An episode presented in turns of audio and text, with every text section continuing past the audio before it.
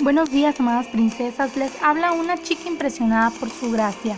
Este es nuestro podcast de Impresionadas Tears, del Ministerio Impresionadas por su gracia. Este es nuestro devocional de la mañana, las primeras canciones de Navidad, un devocional basado en un estudio de Nancy de Moss Waldenwood. El día de hoy se titula Resoluciones. Las canciones que son buenas difícilmente se olvidan. Cuando pasamos de una estación de radio a otra, podemos reconocer una canción con solo algunas palabras del coro o de las estrofas. Detenemos el día, subimos el volumen y cantamos.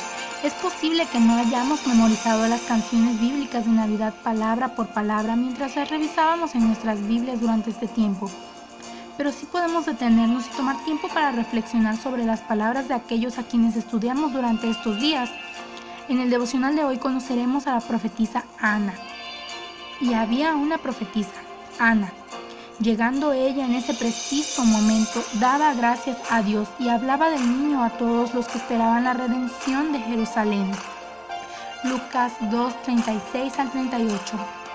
Nancy nos escribe el día de hoy, que por cierto es el último día, ella amaba tanto al Señor que a pesar de que su propio matrimonio había terminado con la muerte de su esposo, solo siete años después de casarse, ella se había propuesto entregarse completamente al Señor por el resto de su larga vida.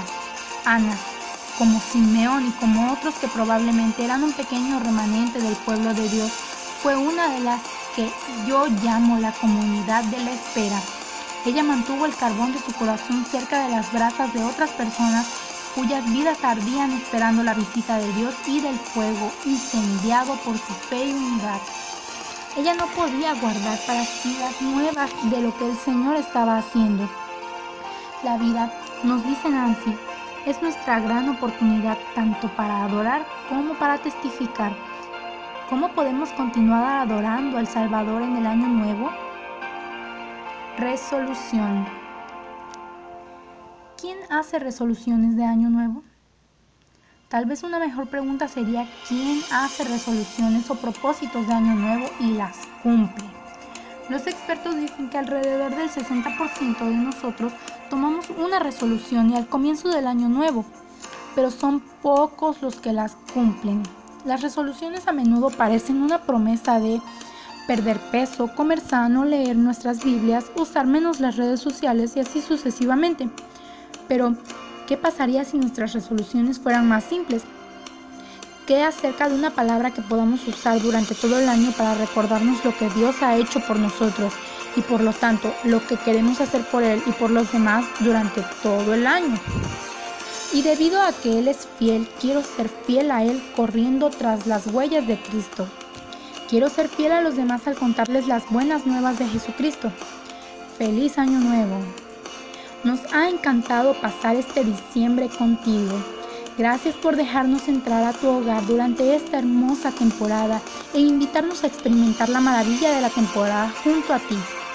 Como nuestra forma de decir gracias y como un estímulo para resolución de año nuevo, te invitamos a profundizar en la palabra de Dios en 2021. Como ministerio, Queremos invitarte a que te nos unas a nuestro reto de leer la Biblia juntas durante este próximo año 2021. ¿Te unes al reto?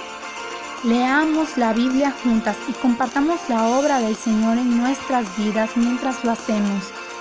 Esto fue todo por el día de hoy, amadas princesas.